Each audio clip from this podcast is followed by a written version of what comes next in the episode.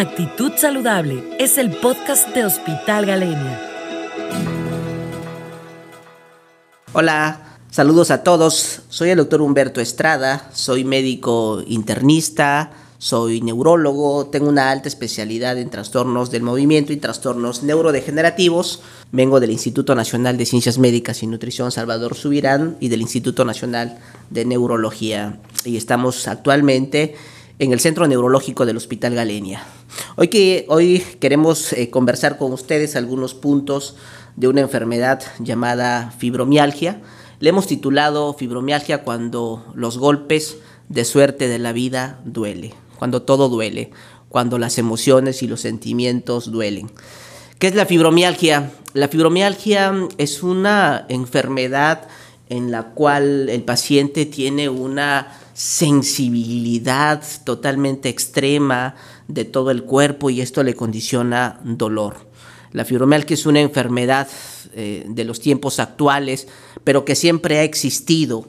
Esta enfermedad llamada fibromialgia se acompaña de un dolor exquisito, literal, de todo el cuerpo.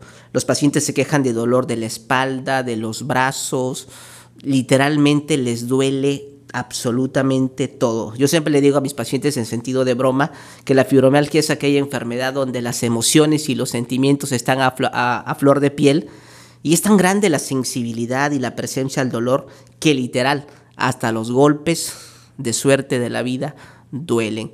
La fibromialgia actualmente eh, es más común en mujeres, es más común en mujeres jóvenes, la relación es 3 a 1, mucho más frecuente en, en mujeres jóvenes cuando el paciente tiene fibromialgia, aquí es un tema muy, muy, muy, muy importante entender porque a veces el concepto de fibromialgia eh, ha cambiado en los tiempos actuales y la perspectiva. Inicialmente nosotros decíamos que la fibromialgia era una enfermedad que tenía que ver el psiquiatra, que era una enfermedad de emociones.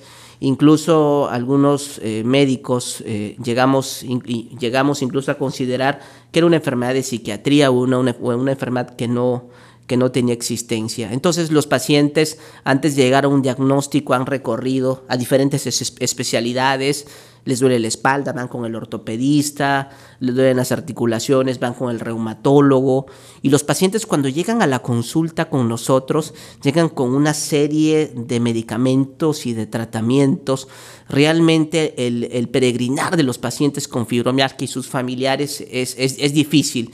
El diagnóstico es, es clínico y tiene que ser clínico. Aquí es muy importante tomar algunas pautas para nuestros pacientes y también eh, para sus familiares. A veces el médico de manera errónea pone una etiqueta al paciente con fibromialgia, le pone una etiqueta de es un paciente que, que no tiene nada, solo tiene dolor. Y entonces cuando el paciente llega con un médico, aquel médico que nos tiene que proveer la atención de salud, la comprensión, la empatía, lleva un estigma. El estigma se la pone el propio médico, se la ponen los familiares, el esposo, la esposa, los hijos. Y entonces el paciente llega con un estigma desgastado, sorprendente, cansado con el estigma de la fibromialgia.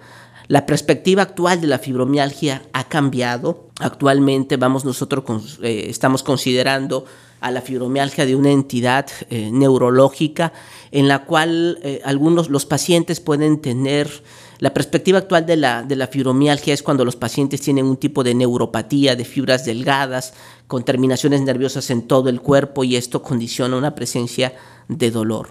La fibromialgia debe ser entendida entonces como un síndrome clínico en la cual están eh, inmersas diferentes situaciones, tanto neurológicas. Ahora, la fibromialgia no es una enfermedad que llegue sola. Yo siempre le digo a mis pacientes que la fibromialgia es como, como Dogato y su pandilla. Llega ahí con una serie de síntomas que la pueden acompañar, como cuáles.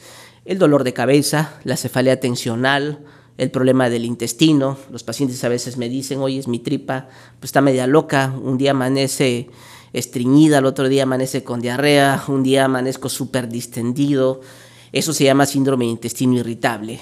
Hoy es, sabes que también los pacientes están llegando con eh, inatenciones, están inatentos, están dispersos, se sienten tristes, están deprimidos, tienen problemas de sueño. O sea, la fibromialgia en sí es un conjunto de síntomas, es un síndrome clínico en el cual va a englobar una serie de patologías. Hacer el diagnóstico preciso es fundamental para nuestros pacientes.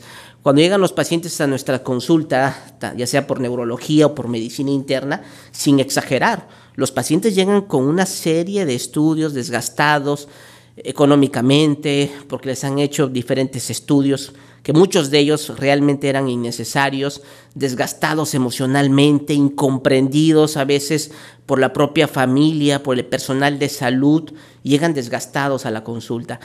Es muy importante que cuando nosotros eh, establezcamos las coordenadas de un diagnóstico preciso y correcto, pues esto, nos, esto le va a permitir al paciente entender a la enfermedad, entender que la fibromialgia es un trastorno y es una enfermedad que necesita un abordaje sistémico y un abordaje multidisciplinario, donde tienen que converger diferentes especialidades, el internista, el neurólogo, el reumatólogo, el psiquiatra, el psicólogo, el gastroenterólogo, pero que en todo este equipo multidisciplinario, el que está al centro de todo este equipo es y deberá siendo el paciente.